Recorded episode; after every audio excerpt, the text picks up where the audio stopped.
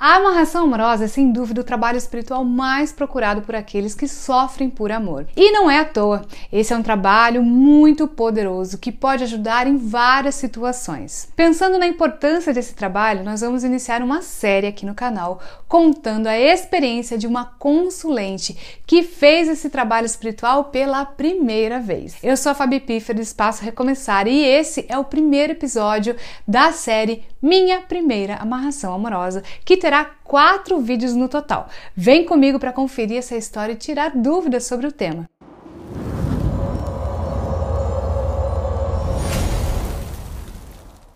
Quem nos acompanha há algum tempo já sabe que nós costumamos trocar o nome dos consulentes para respeitar a privacidade e o sigilo de cada um, tá? Por isso, todos os nomes que serão ditos nessa série de vídeos foram trocados em respeito à nossa consulente e aos envolvidos, ok? Bom, Fernanda nos procurou no início desse ano porque precisava de ajuda para recuperar o seu casamento que tinha acabado por causa da terrível crise dos sete anos. Agora eu vou ler o depoimento que ela nos enviou contando a sua história e a sua experiência com amarração amorosa. Meu nome é Fernanda, tenho 33 anos e quero contar como foi para mim realizar a minha primeira amarração amorosa. Tudo começou com o término do meu casamento em dezembro de 2022 há poucas semanas do Natal.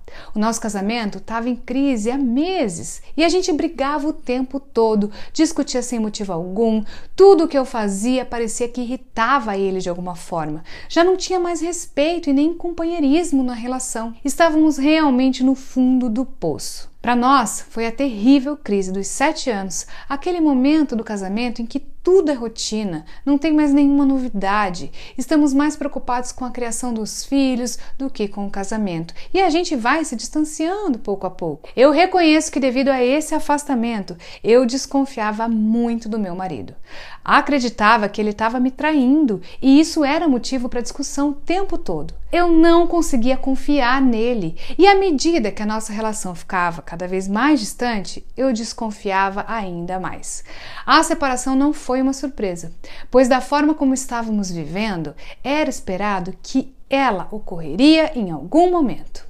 Mas depois que ele foi embora e me deixou com os nossos dois filhos, eu fiquei completamente sem chão e sem saber por que aquilo tinha acontecido ou por que eu tinha deixado as coisas chegarem naquele ponto. A verdade é que a gente se culpa muito e esquece que a relação depende dos dois para dar certo. O mais difícil para mim na separação foi consolar os nossos filhos devido ao afastamento do pai já que eles eram muito apegados. Ao mesmo tempo em que eu sofria com a separação, eu tinha que lidar com o choro das crianças e explicar que eles podiam ver o pai quando eles quisessem. Ai, foi muito difícil viver isso. Foi desesperador. Outra situação difícil na separação foi explicar para algumas pessoas próximas, como a minha mãe, meu pai, meus sogros e cunhados, que a gente tinha se separado. Estávamos há sete anos juntos, tínhamos uma família e um casamento que muitos invejavam.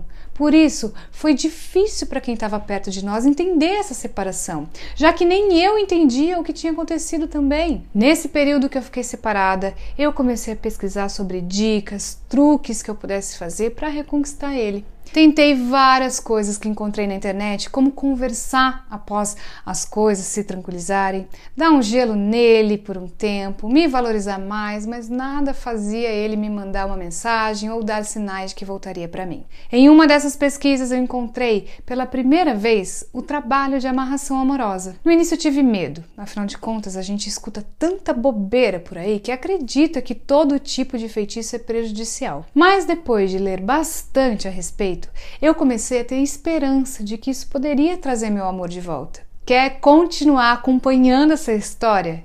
Então não perca o próximo episódio. E se você gostou do vídeo, deixe seu like, se inscreve no canal, ativa o sininho de notificações e até mais.